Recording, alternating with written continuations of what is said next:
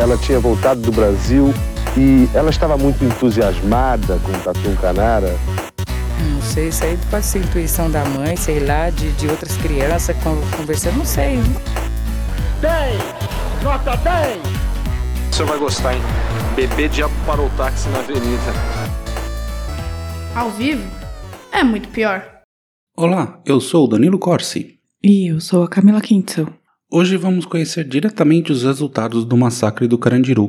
Em 1993, um grupo de detentos no presídio de Taubaté fundou o primeiro comando da capital como forma de respostas às opressões do sistema penitenciário. Só que, quase 30 anos depois, o grupo se tornou a maior facção criminosa da América do Sul e caminha para se tornar uma das principais organizações do crime no mundo, com braços na África, Europa e América do Norte. Venha entender essa história de um Brasil que deu certo, só que do lado errado. Mas antes, nossos patrocinadores. Primeiro, o siteguy.dev. Se você precisa de um site para o seu negócio ou a empresa que você trabalha está com um site para lá de ultrapassado, fale com o siteguy.dev. Eles vão resolver isso rapidinho. E se falar que veio daqui, ainda ganha descontos. E agora, Camila, o que o Drinco nos mandou hoje? O vinho de hoje é o St. Julian Sweet Revenge, um vinho norte-americano feito com um blend de uvas com aromas de cerejas, ideal para beber junto com um belo assado de carne. Se você não estiver no Brasil de Bolsonaro, né? Porque a carne está pela hora da morte. E este vinho está por 50 reais lá no drinco.com.br. Aproveite. Brinde história? Tchim, tchim. Tchim, tchim.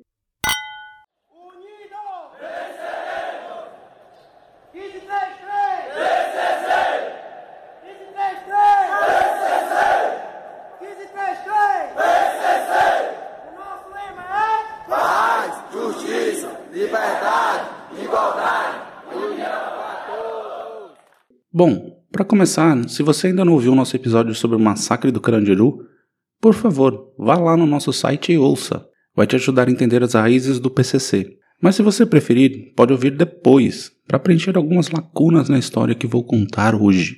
Também tenho a dizer que vou dar uma ideia geral de como o PCC surgiu e mais ou menos como ele evoluiu e opera, mas isso está longe de ser a história completa da facção. Afinal, ninguém sabe exatamente como o PCC funciona, nem eles mesmos. Acho que eles sabem. Não sabe. Não? Não sabe, você vai entender. Vamos lá. Depois do massacre do Carandiru, esperava-se que a questão penitenciária do Brasil sofresse alguma evolução. E de fato isso aconteceu, só que não da maneira que era esperado. Aliás, não é errado dizer que o massacre do Carandiru foi o estopim da derrocada final do modelo de segurança pública do Brasil. Depois do massacre, algumas providências foram tomadas. E aqui, no meu achismo, devo dizer que a transferência de José Ismael Pedrosa, o diretor do Carandiru, para a casa de custódia de Taubaté tenha sido um daqueles erros que geram consequências duradouras.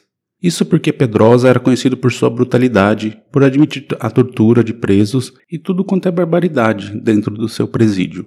Transferido em novembro de 92, em menos de três meses ele transformou o presídio de Taubaté no mais violento do país, que passou a ser conhecido como Piranhão. Piranhão? Piranhão. Por que piranhão? Porque come todo mundo. Ah, entendi. E junto com o Pedrosa, algumas centenas de presidiários também rumaram para Taubaté. Então, em 93, o bagulho esquentou de vez nesse caldeirão de vingança e revanche. Isso porque na época, cada prisão tinha seu manda-chuva, que permitia que violassem a mulher de um prisioneiro devedor, abusassem sexualmente de presos mais vulneráveis ou distribuíssem celas. Era puro desmando. Ali, no anexo da casa de custódia, um complexo colado ao presídio, um grupo de oito presos paulistanos foi colocado entre centenas de presos do interior, de outros estados e até de outros países. E no dia a dia da cadeia, o jogo de futebol é muito importante. A treta no Carandiru começou com uma partida. Em Taubaté não foi diferente. O principal time do local era conhecido como Comando Caipira. Então, esses oito decidiram batizar seu time de Primeiro Comando da capital e essa equipe conseguiu destronar os caipiras e ganharam o título. À noite, ao comemorarem a conquista, Cezinha discursou que, ele não, que eles não poderiam se limitar a ganhar troféus e precisavam criar um sindicato, um comando para enfrentar o sistema, enfrentar a Secretaria de Segurança Pública de São Paulo. PCC é o nome de um time de futebol? É o nome de um time de futebol. Ok. Para enfrentar o comando caipira. Vocês podem usar isso no almoço de família, é uma ótima informação. E ali mesmo escreveram o primeiro estatuto do PCC e traçaram o plano para tomar a cadeia e anunciar suas ideias para os demais presos. Também adotaram o yin yang como símbolo e os números 15 e 33 como marca. 15 é a letra P e 3 o C. O primeiro estatuto tem 17 pontos. Vou ler aqui os seis deles que definem a ação do grupo dali para frente. O primeiro, lealdade, respeito e solidariedade acima de tudo ao partido. Segundo, todos os integrantes devem lealdade e respeito ao PCC. Terceiro, a luta pela liberdade, justiça e paz. O quarto, a união contra as injustiças e a opressão dentro da prisão. O sexto item, o respeito e a solidariedade a todos os membros do partido, para que não haja conflitos internos, porque aquele que causar conflito interno dentro do partido, tentando dividir a irmandade, será excluído e repudiado do partido. E o décimo primeiro item, o primeiro comando da capital, PCC, fundado no ano de 1993, numa luta descomunal e incansável contra a opressão e as injustiças do campo de concentração anexo à Casa de Custódia de Tratamento de Taubaté. Eles não tinham um bom domínio do português, né? Faltam uns verbos assim nesses. Ah, isso é de menos, né? só, só comentando. Alguns dias depois, o plano de tomar a cadeia foi posto em prática. Eles chamaram o Comando Caipira para um jogo. No Comando Caipira estava a liderança da cadeia, os manda-chuvas. No meio da partida, Geleião foi para cima do líder dos caipiras e o decapitou. O PCC começou então a bater bola com a cabeça do preso. Isso escalou muito rapidamente, eu queria dizer. Não, eles já estavam, tipo, eles tinham que tomar conta da, da cadeia. Eles eliminaram os manda-chuvas. Gente, não é tão fácil você decapitar uma pessoa. É que o Geleião é Geleião, é gigante o cara. Ah, é um monstro. O Geleião. O Geleião é gigante. Tá bom. Na comoção do ato, o subdiretor da cadeia foi ver o que estava acontecendo. Dançou. Foi pego e também teve a cabeça cortada no campo de futebol. Fincaram a cabeça dele numa estaca e cravaram no campo, deixando ali para todos verem que quem mandava agora ali era o PCC, sob o comando de Geleião e Cezinha. O diretor era aquele da, da casa de detenção do. Não, esse é o subdiretor. O diretor-geral tá. era o que era do. estava presente no massacre do Carandiru. Ah, entendi. Foi o subdiretor que foi preso. Nossa Exatamente. senhora. Coisa um pouco violenta, né? Esse negócio de cortar a cabeça e jogar bola com a cabeça é um método do PCC. E aquilo ali que aconteceu foi uma verdadeira revolução. Agora, com o comando do PCC, o lema paz, justiça e liberdade era o que vigorava. Acabaram-se os estupros, ninguém podia mexer mais com o parente dos irmãos. Rixas pessoais eram resolvidas por conselhos que iriam decidir o que era justo e o que era verdade. E começaram os batismos, onde formalmente um preso entrava para o PCC. Mesmo os que não eram batizados se tornaram uma espécie de agregados, respeitando todo o estatuto do PCC. O presídio poderia estar pacificado sob o PCC, mas a brutalidade do sistema continuava. Então, em 90 1994, o PCC resolveu dar suas caras ao mundo. Uma rebelião em Taubaté trouxe à tona a existência desse grupo. Porém, nem a imprensa nem o governo deram muita bola. O governo, inclusive, negava a existência do grupo. Aí a Secretaria de Segurança Pública de São Paulo cometeu um segundo erro. Começou a transferir os presos para outros presídios. Espalhando. Basicamente. Espalhou rodinha. Assim, a filosofia do PCC começou a se espalhar por todos os presídios de São Paulo, que até a virada do milênio tomou conta geral. E aí entramos no segundo capítulo do PCC. Ainda com o domínio do Geleião e do Geleião e Cezinha. Cezinha. Na entrada dos anos 2000, outros nomes começaram a ter muita força no PCC. Um deles é o Sombra e o outro o Marcola. E Demir Carlos Ambrosio, o Sombra, ascendeu ao comando quando Geleião e Cezinha foram mandados para o Bangu, no Rio, em 97.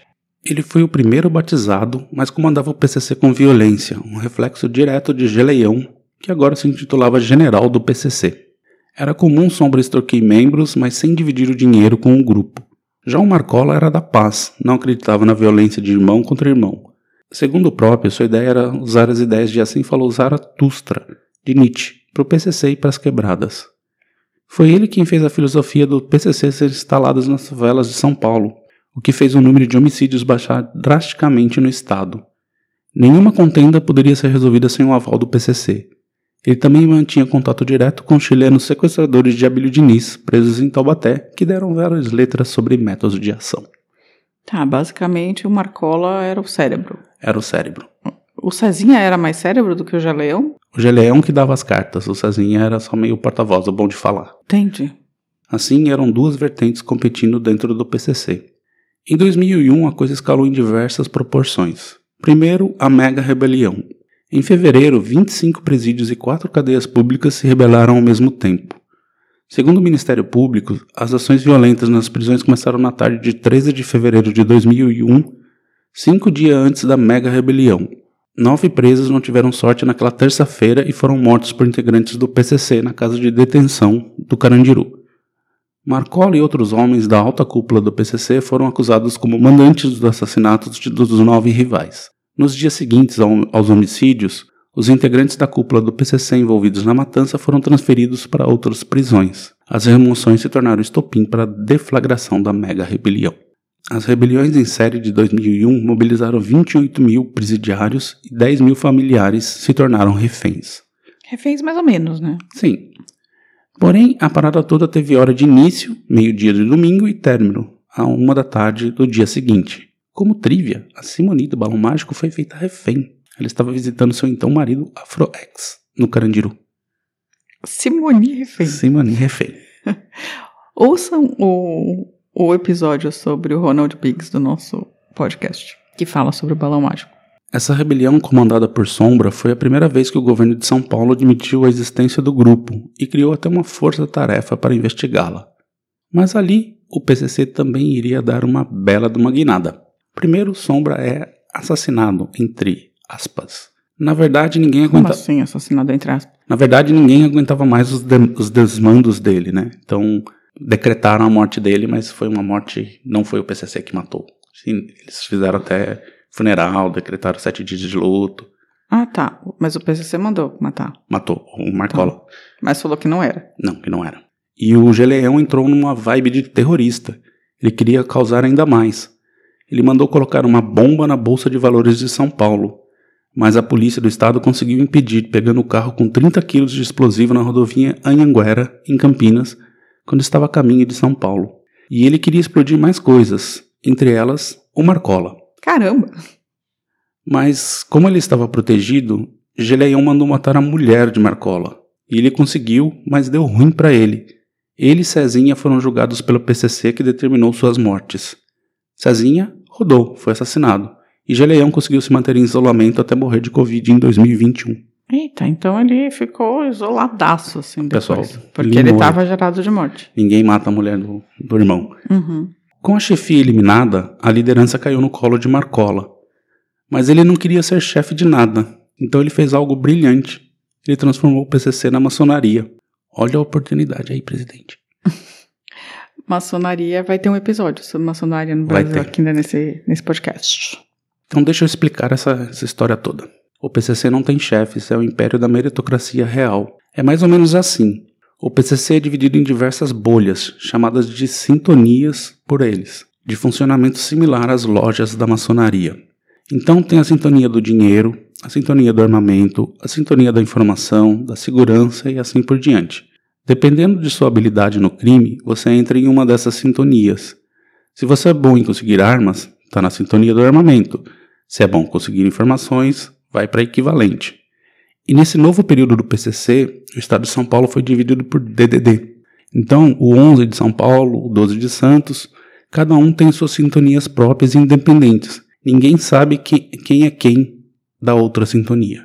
Então, se você é da sintonia de armamento de Santos, você não sabe quem é da sintonia do dinheiro de Santos. As pessoas agem independentemente. Entendi. Isso tem alguma coisa a ver? Aquela série da Netflix chamada Sintonia, que eu acho que é do Condzilla, tem alguma coisa a ver com isso, será? Talvez. Eu tive Não sei. um momento aqui de. Será? Então esse era um método de que foi feito, né? E dentro da cidade também cada bairro tinha sua própria sintonia. Nas suas ações de tráfico ou roubo, cada um é livre para acionar a sintonia local em busca de apoio, logística, armamentos e tudo mais. É quase como uma rede de contatos entre criminosos e ninguém se mete nos seus assim chamados lucros. A grana é do traficante, do ladrão e ponto final. Mas, claro, existe a sintonia final, uma espécie de congresso que dá o tom de tudo. Que doideira! E que bem organizado. Extremamente. Com essa nova ordem do PCC veio um novo estatuto com 18 itens. Vou citar alguns interessantes. Todos os integrantes devem lealdade e respeito ao primeiro comando da capital, Devem tratar todos com respeito, dando bons exemplos a ser seguidos pela massa, acima de tudo, ser justo e imparcial. O segundo, Lutar sempre pela paz, justiça, liberdade, igualdade e união, visando sempre o crescimento da organização, respeitando sempre a ética do crime. O terceiro item. Todos os integrantes do comando têm por direito expressar sua opinião e têm o dever de respeitar a opinião de todos. Sabendo que dentro da organização existe uma hierarquia e uma disciplina a ser seguida e respeitada. Aqueles integrantes que vierem causar divisão dentro do comando, desrespeitando esses critérios, será excluído e decretado. Decretado é morto. Morto. Ah, tá. Todos os integrantes serão tratados com igualdade, sendo que a nossa luta é constante e permanente. Seus méritos e atitudes serão avaliados dando prioridade para aqueles que merecem, esclarecendo que méritos não é sinônimo, sinônimo de acomodações e impunidade diante da nossa luta, tratando com igualdade para todos os iguais e desigualdade para os desiguais. É uma mistura de partido novo com comunismo. Pois é, né? Não sei explicar direito. É um, é um liberalismo meritocrático na realidade, porém com muita oportunidade para todos, é isso? Bem isso. Entendi. E é nesse momento que o PCC muda o foco de resistência ao sistema penitenciário para uma luta maior contra o sistema usando a criminalidade. E integra ainda mais os criminosos. Não à toa os lemas igualdade e união foram acrescentados ao paz, justiça e liberdade. Para o PCC, todos eram iguais no crime, mas não que a luta pela melhoria do sistema prisional tenha deixado, deixado de ser importante para a facção, mas sim que ela expandiu para fazer os negócios fora das cadeias. E o primeiro sintoma disso foi a McDonaldização das bocas de São Paulo. A coisa foi tão pensada em nível empresarial que até o preço na cidade é tabelado. Gente, é que eu não sou uma grande consumidora de drogas. E então, é tabelado o preço tabelado de São Paulo? pelo PCC. Que loucura. Nem mesmo o, o traficantezinho menor que age independente, vai até o Paraguai, traz os negócios, ele tem que cobrar o mesmo preço. Gente, olha só. E a galera reclamando dos preços do leite e do combustível, né? Pois é. E a confiabilidade do método e o anonimato fizeram o PCC explodir em membros e também explodir em sua expansão. Eles firmaram um acordo com o Comando Vermelho do Rio para trazerem drogas e armas via Paraguai em uma joint venture. Então, de 2002 a 2006, o monstro foi crescendo debaixo da segurança pública de São Paulo. Mas, mesmo assim, eles foram atrás de seus desafetos públicos. Em 2003, eles fizeram uma ação espetaculosa ao matar o juiz corregedor das varas de execuções criminais de Presidente Prudente, Antônio José Machado Dias, o cara que ditava as regras do presídio de segurança máxima onde Marcola estava preso. Para o PCC, o fato dele ser o juiz e também o corregedor não dava nenhuma chance de reclamações contra abusos. O cara julgava e depois decidia se o que ele tinha julgado era abusivo. Em 2005, eles executaram José Ismael Pedrosa, o diretor do massacre, e de Taubaté, quando surgiu o PCC. Demoraram pra matar esse cara, né? Ah, eles não têm pressa. Em 2006, ele deton- eles detonaram o coronel Ubiratã, o comandante do massacre do Carandiru, supostamente assassinado por sua namorada. Mas essa história é tão maluca que vou guardar para um episódio próprio. Combinado. Aí veio maio de 2006. Primeiro, uma ação de policiais civis que literalmente roubaram integrantes do PCC. Deixaram os caras roubarem numa ação comandada por Marcola, de dentro da cadeia, e foram lá e roubaram os caras. Em seguida, a Secretaria de Segurança Pública resolveu transferir uma série de figurões da sintonia final nas vésperas do Dia da- das Mães. Pronto, a facção ficou putaça. Eu lembro disso. Marcola decretou e ataques a postos policiais começaram em todo o estado. Chegaram a ponto de deixar a cidade de São Paulo vazia numa tarde de quinta-feira. Lembra disso, Camila? Eu lembro. Acabei de falar que eu lembro. Onde Todo você mundo- estava? Eu tava em casa. Todo mundo tava em pânico. Ninguém saiu de casa. Olha só. Eu estava no trabalho. Ah, tá. Eu não. Bom, os confrontos entre o PCC e a polícia continuaram acontecendo ao longo do mês. Tensão total, até que Marcola mandou parar os ataques. Segundo dizem, ele teria chegado num acordo com o governo e com Saulo de Castro Abreu Filho, secretário de Segurança. É, isso tá na- nas costas do Alckmin, né? Essa Do Alckmin. falsificação, assim, com o PCC, que muito mal explicada, como tudo aconteceu muito rapidamente, assim. Teve algum acordo, isso foi fato. Parece bem claro, né? E esse confronto fez o PCC repensar várias coisas. A primeira delas era que, que precisavam pacificar ainda mais as quebradas. Assim a polícia não encheria o saco e os negócios poderiam seguir. E a segunda era que precisavam de uma demonstração de força em- sem confronto direto. Basicamente chegaram à conclusão que não conseguiriam bater de frente com a polícia, ainda. Uhum. Aí, no dia 14 de agosto, o PCC sequestra o repórter Guilherme Portanova e o cameraman Alexandre Calado, ambos da TV Globo. No fim do dia, soltaram Calado perto da emissora com três DVDs, cujo conteúdo deveria ser mostrado na íntegra na emissora. Só assim o repórter seria liberado. Depois de deliberar, a Globo aceitou as condições e meteu um plantão para mostrar. Ouça aí um trechinho. Eu gosto desse tipo de ação, apesar dos caras serem bandidos.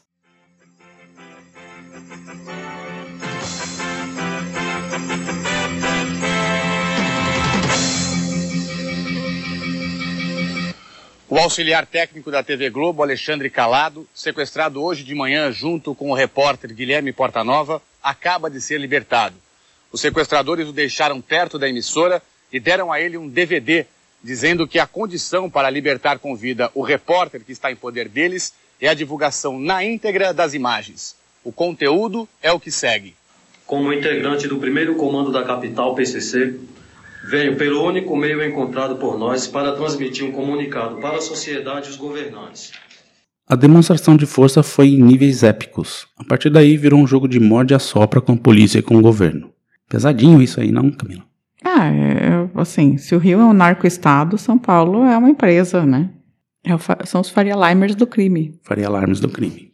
Bom, a partir daí foram 10 anos de sossego, por assim dizer, mas eles ficavam cada vez mais gigantes. Estima-se que nesse período, 4 em cada 10 presos eram do PCC e outros 4, 4 eram agregados. E ele foi se expandindo por todo o Brasil e para fora também. Hoje estima-se que a força do PCC seja de 200 mil homens diretamente ligados e outros 600 mil conectados.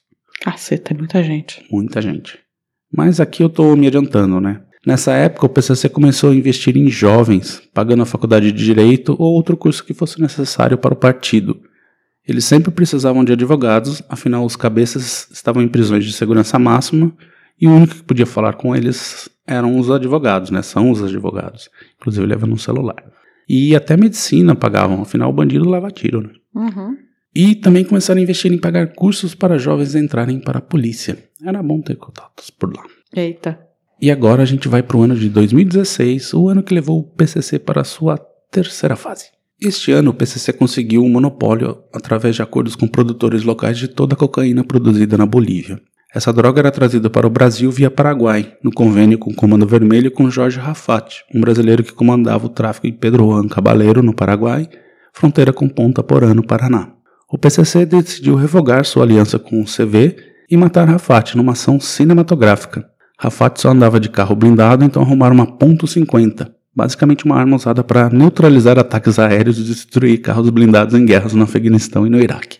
Eu lembro disso, eu lembro desse assassinato. Foi muito espetaculoso. Cercaram, espetaculoso. mandaram ponto .50 no cara. Eu lembro disso. E aí eles tomaram conta da fronteira e do tráfico por ali. Hoje, metade dos criminosos paraguaios já pertence ao PCC.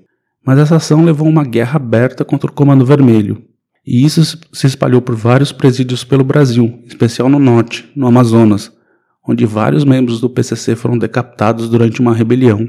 E isso foi em 2017 e 2018 e reverberou por todo o Brasil. Eu lembro disso também, foi, foram bem impressionantes essas rebeliões lá do norte, né? Sim. O PCC também tomou conta do Porto de Santos, onde escoa as drogas para a África e Europa. Aliás, na pesquisa, descobri que toda a cocaína que chega aqui na Alemanha vem do PCC. Caramba. Mas não vem do Sudeste Asiático também? Não, não. Não, né? Só do, do ah, Brasil. é, porque são os opioides que vêm do Sudeste Asiático. Uhum. Na verdade, a cocaína faz mais sentido vir do, da América Latina mesmo. Na, na pesquisa, até aqueles os traficantes africanos que ficam ali no Gorlitz Park, são todos. Eles conhecem o PCC. Ah, sei. É, não é um lugar bom. Não. o PCC também firmou parceria com a máfia calabresa Drangheta e com o clã Sarek, a máfia sérvia. Também estão trabalhando em conjunto com o cartel Sinaloa, do México. Ou seja, o mundo é uma concha para o PCC. Basicamente. E diversos membros do PCC imigraram para Portugal, Angola e Moçambique para organizar mesmo, o mesmo modelo por lá. Estima-se que pelo menos 80% das drogas e armas que saem do Brasil são trabalhos do PCC. A expansão do grupo para o norte do Brasil visa abrir uma nova rota de escoamento e sua abordagem de união, permitindo que facções locais operem normalmente sob seus preceitos, tem levado o Comando Vermelho a retaliar. Mas eles vêm ganhando cada vez mais força e adeptos, Diferente do comando que pressupõe um manda-chuva, o PCC só chega com a ideia e vem ganhando cada vez mais espaço. Mas lá, no, lá tem os amigos dos amigos também no norte, né? Que é aliado do Comando Vermelho. Ah, entendi. A ideia do PCC de, nessa expansão para o norte é abrir uma rota direta da, da Colômbia para o Ceará, de onde eles poderiam exportar a droga com mais rapidez e menos custo. E para você ter uma ideia de quanto dinheiro estamos falando, o PCC compra droga na Bolívia por 800 dólares o quilo. Ao chegar aqui na Alemanha, por exemplo, ela custa 70 mil dólares o quilo. É muito, muito dinheiro. Mesmo com os custos de segurança e transporte, né? Que você tem que considerar. Sim, Isso, mesmo assim. É, mas mesmo assim é absurdo. E nesse estágio, já com seus formandos, o PCC investe cada vez mais na lavagem de dinheiro em São Paulo, principalmente com postos de gasolina. Porém, uma popular operação deu mais gás para o processo de o PCC se tornar uma máfia sem rosto. Trata-se da Lava Jato. Olha só, a Lava Jato botou toleiros e outros lavadores de dinheiro na prisão totalmente sem critério, juntando membros do PCC com expert em esquentar grana. Alguns deles já se tornaram agregados. Sim, o PCC vai de vento em popa. Genial. E agora eles estão conseguindo também comprar fuzil como CAC, né? Então Também eles estão é, comprando. tem tudo isso, agora comp- facilitou, né? comprando arma com nota fiscal, assim. Então tá ajudando muito o PCC, esse governo. E tanto o FBI quanto o DEA e a Interpol já citam o PCC como a mais perigosa organização criminosa do Hemisfério Sul e já sinalizam que seus métodos têm poder de fácil espalhamento por outras organizações na Europa e Estados Unidos. Enquanto isso, o combate PC ao PCC no Brasil ainda significa transferir presos de um presídio para outro e prender um líder toda semana. Só que, diferente do que a imprensa e a polícia dizem, não existe um líder. Todos são líderes. E os famosões puxam penas que vão ali de 500, 600 anos. É, são 30 anos, né, no máximo. Só Sim, ficar preso mas é que eles Brasil, eles estão julgando. O Marcola foi, acabou de ser condenado de novo, então ele vai passar os 30 anos e ter uma nova condenação. Vão ficar para sempre lá. E, Não sei se é assim que funciona, mas Eu eu, não sou advogada, então. e o fato é que essa história ainda não acabou. Com certeza vou ter que fazer uma parte 2 mais pra frente. E aí, Camila? Já conhecia as origens do PCC? O que você achou de toda a história? Achei a história fascinante. Eu não conhecia, não. E achei incrível a história. E acho que esses caras são os Faria Limers do crime. Eu curti, assim, esse, essa alcunha, porque eles, na verdade, estão profissionalizando, né? Na verdade, os caras estão profissionalizando a parada de uma maneira como não era feita antes, assim, né? Tipo, tem um pensamento de empresa mesmo aí. Sim, e o que é bem interessante sobre essa mudança que o PCC teve ali na segunda época, quando o Marcola organizou, né, não quis ser o, o chefão, mas sim espalhou o poder, é que ele tornou uma, o PCC uma coisa muito atraente, porque você tem uma rede de contato, então se você precisa arrumar ponto .50 para explodir o cara, você só tem que ligar e Uhum. descobrir quem tem, quem pode arrumar para você. A negociação é sempre direta, o, como, o PCC não interfere, mas assim, se você deixar de pagar, ou enfim, aquelas coisas aí sim, eles vão Uhum. atrás. Então são diretrizes e tem vários líderes. Então a polícia cansa de prender pessoas. Não, pegamos, pegamos, pegamos. Só que tem um outro ali. Exatamente, as pessoas vão ascendendo por seu talento na área que ela tem talento. Meritocracia. Meritocracia. Que beleza. Real total. Entrando na onda. Bom, agora vamos dar uma pausa e vamos para os recadinhos? Sim, sim. Marcos William, tá me ouvindo bem? Tô ouvindo perfeitamente. O senhor também é conhecido como Marcola? Sou. Playboy? Sim. Narigudo? Não. Não. Magrelo? 40? Não. Bonitão? Não. Bom, Camila, se alguém aí tem informações sobre, sobre o PCC, internamente, externamente, e quiser contar pra gente, como faz? Guarda pra você mesmo, porque eu não quero saber informações quero, secretas quero, do pode. PCC. Pode contar. Porque a gente não quer entrar na, na lista negra deles. É, mas assim, se tiver. Se quiser mandar pro Danilo especificamente, é, escreve para contato arroba muitopior.com.br ou manda um recadinho pelo Facebook, Instagram, comentário no YouTube, eu acho que melhor não se for alguma coisa sobre PCC, ou também pelo Twitter, né? Também dá pelo Ah, e também no Twitter. site. No site também Claro, consegue, no muitopior.com.br, você também consegue deixar recadinhos de texto ou áudio. Muito bom. Agora sobre os recados, assim, a Mônica Silveira escreveu bastante pra gente ali, falou que estava maratonando e amando o, tra- nosso trabalho, e a gente assim, só tem a agradecer, né? Obrigada, Mônica. Palavras gentis. A Andrea Cubas também escreveu pra gente e Falou que a gente tem que fazer uma festinha porque o canal bateu mais de mil inscritos. Ah, bateu faz um tempinho. Então a gente tá bem feliz com isso. Sim, sim. Mas queremos mais, queremos mais. Queremos 10 mil. E sobre o bispo, ela falou que imagino que ele era um esquizofrênico narcisista. É, ele tinha traços de narcisismo, sim. Mas ele era. O diagnóstico era esquizofrenia paranoide. O Paulo Alves também disse que, diante da situação atual, ele está quase se tornando um Arthur Bispo do Rosário. Entendemos, Paulo. Entendemos. E tá difícil. Lá no Instagram, a Arkstein Leitão, né, Helenara, falou que no episódio do Bispo do Rosário, falou que às vezes acho que esse mundo está tão fora dos eixos que nem sabe discernir o que seja normalidade. E ela achou o episódio ótimo. Eu tenho essa sensação também, sabia? Às vezes eu não sei o que, que o que é o normal, de verdade. O que seria o normal? É, porque assim, assim, critérios, né, gente? Tem critérios. Tudo bem que ele não era um cara agressivo nem nada, assim, ele só se achava Cristo. Só isso. Só isso. A CF o Souza, também no episódio do Bispo, falou que não conhecia o, o Bispo, né? E agradece por a gente trazer à tona essa história e mais cultura. É, eu gosto muito de fazer esse tipo de biografia, assim, de às vezes autor, às vezes artista plástico e tal, porque às vezes a gente tem um nome meio na cabeça, assim, já ouviu, mas não, tem, não sabe nada sobre aquela pessoa, né? Às vezes eu faço umas coisas mais pop, mas eu acho interessante também trazer esses nomes que estão por aí meio pingando, mas não obrigatoriamente a gente sabe quem é. E lá no Facebook, o Renato Alves, no caso dos irmãos Naves, falou que mais um caso de violência patrocinado pelo Estado brasileiro através de suas imorais polícias contra os seus cidadãos. 13.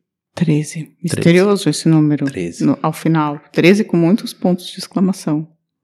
13. 13. É, Renato. O Renato, ele sempre interage com a gente, assim, e a gente, às vezes eu demoro um pouco aqui no Facebook e a gente não entra tanto. Eu Você posto entra. lá. É, eu posto, mas não obrigatoriamente eu fico acompanhando. Mas obrigada, Renato, por você estar sempre com a gente. Muito obrigado. E também por e-mail a gente recebeu uma sugestão da Olga Benário, né, do Ricardo Cravo. É, Eu acho não, que a gente ele já falou disso. Sim, ele né? mandou material dessa vez. Mas ele sempre manda coisas, então tá. Ele manda valendo. muito bem, na verdade. Sim. O Ricardo Cravo é ótimo. É um belo pauteiro pra gente. E o Giancarlo também escreveu um longo e-mail comentando vários episódios. Giancarlo, a gente gosta tanto de você, Giancarlo. Você é um amor. E aí é isso. Você tem mais alguma coisa pra acrescentar? Nada. Então, semana que vem estaremos de volta. Um beijo. Tchau, tchau. Tchau. Ao vivo é muito pior. Esse episódio é um oferecimento de trinco.com.br e siteguy.dev.